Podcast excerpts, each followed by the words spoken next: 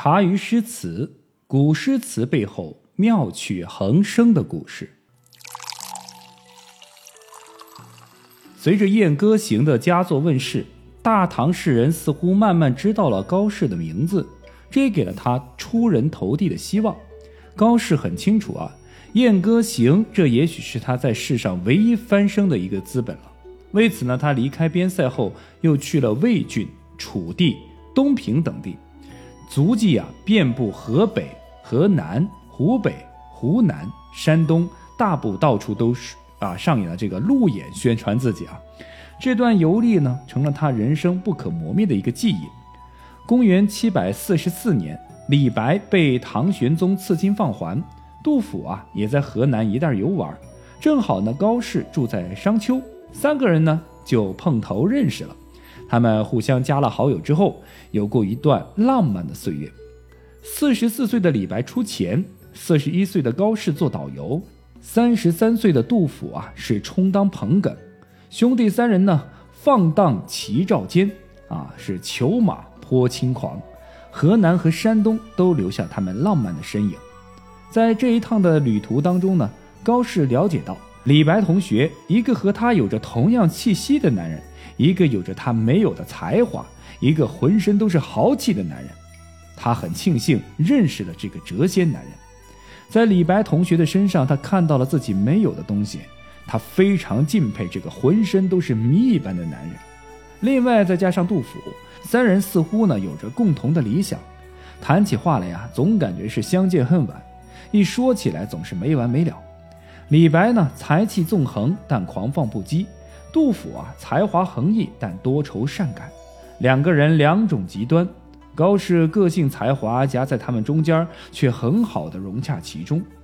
虽然高适对五岁送六甲、十岁观百家、十五学任侠、才华横溢的李白谪仙很是推崇，但又对他过于恃才放旷、玩世不恭的态度不太理解。他不理解李白为何这样轻易地放弃了天子进城的机会。天子呼来不上船，安能摧眉折腰事权贵？这样的傲骨有些过分。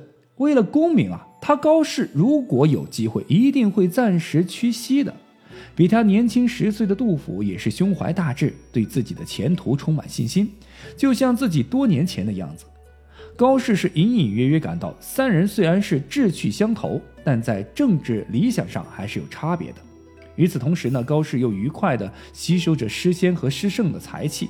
经过多年的揣摩，他终于开创了两种境界之外的东西。这种东西叫做边塞。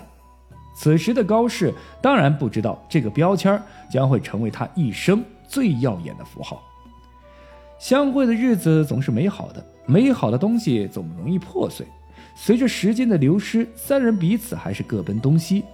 李白呢，是去了齐鲁吴越。继续他的漫游之旅，备受生活压力的杜甫呢，不得不返回京城，等待下一次公开招聘的机会。而高适，哼，依旧原地迷茫。不过这一次痛苦日子啊，似乎并不太长。生活经历的坎坷，高氏家族的希望，以及内心深处藏在的那份不甘，让他有了比以往更胜以往的决心和毅力。自身的底蕴加上独有的气质。给了他另外一片天地，他的诗似乎独立于李白、杜甫之外的境界，成了大唐的爆款。随着他的名声是越来越大，他开始被人关注，被更多大唐的高级官员和领导关注。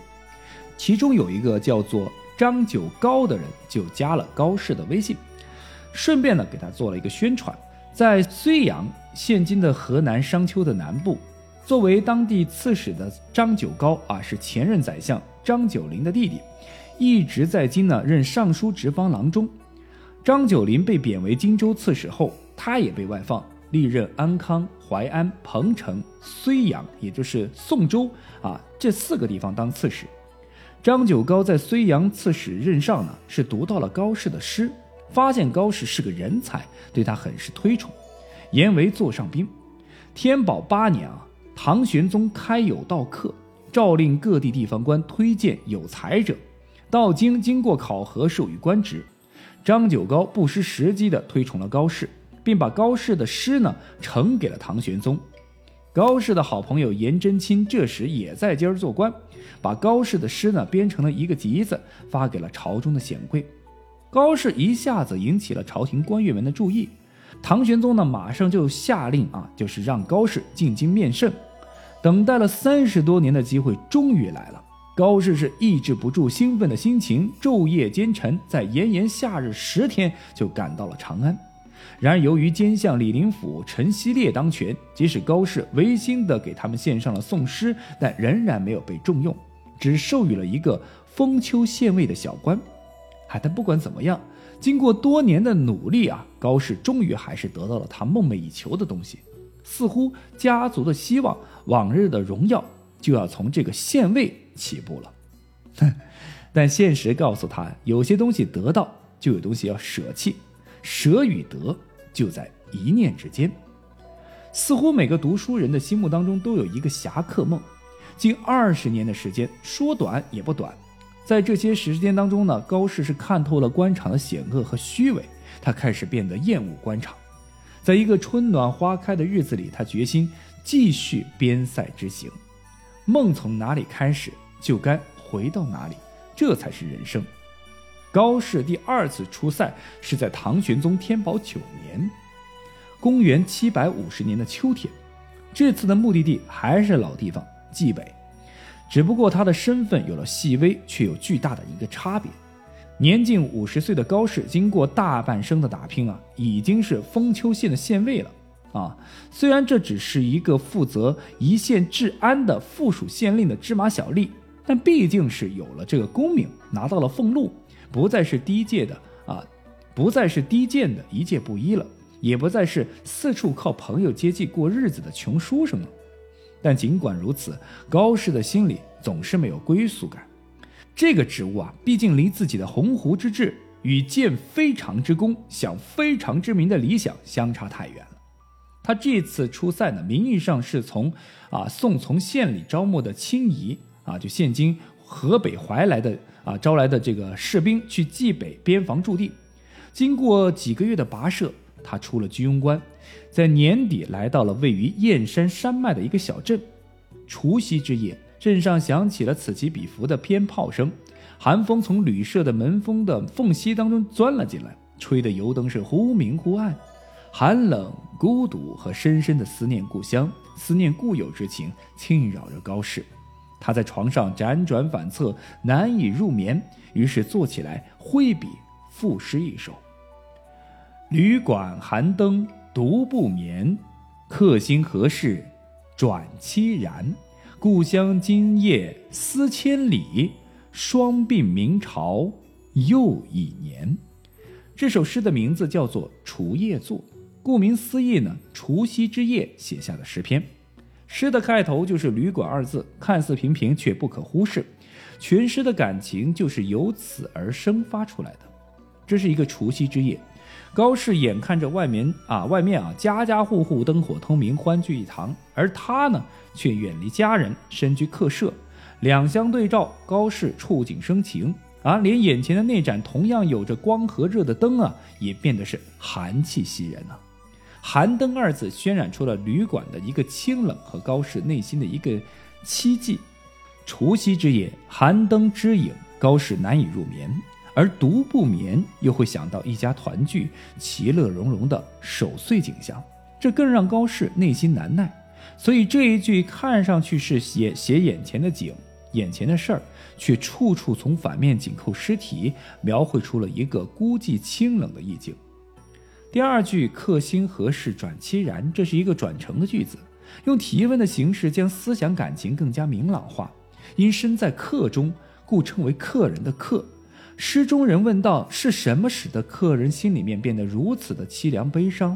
原因就是他身处除夕之夜，晚上那一片浓厚的除夕氛围，把高适包围在寒灯的枝影的客舍之中，他的孤寂凄然之感便油然而生。此句中“转凄然”三个字，写出了除夕之夜高适单身一人的孤苦，对千里之外故乡亲人的思念，以及对时光流逝之快的感叹。诗中写完一二句之后，高适似乎就要倾吐他此刻的心绪了。可是他又撇开自己，从远方的故乡写来：“故乡今夜思千里。”故乡是指他自己故乡的亲人，千里指的是千里之外的高适自己。意思是说，故乡的亲人在这个除夕之夜，定是在想念着千里之外的自己，想着自己今夜不知落在何处，想着我一个人如何度过今晚。其实这也正是千里思故乡的一种表现。高适并没有直接表达对故乡的思念，而是表达的更加的含蓄委婉。并霜明朝又一年，今夜是除夕啊，所以明朝又是一年，由昔旧的一年啊，又将思到新的一年。这漫漫无边的思念之苦，又要为高适呢是增添新的白发。正是把双方思之久、思之深。思之苦，集中的通过除夕之夜书写出来，完满的表现了诗的主题思想。因此，就这首诗的高度概括和精炼的含蓄特色而言，已经收到了意境而天助一语不得的艺术效果。除夜作之后，高适再次见到了一个他熟悉的人，这个人飞扬跋扈、骄横蛮行，他的名字叫做安禄山。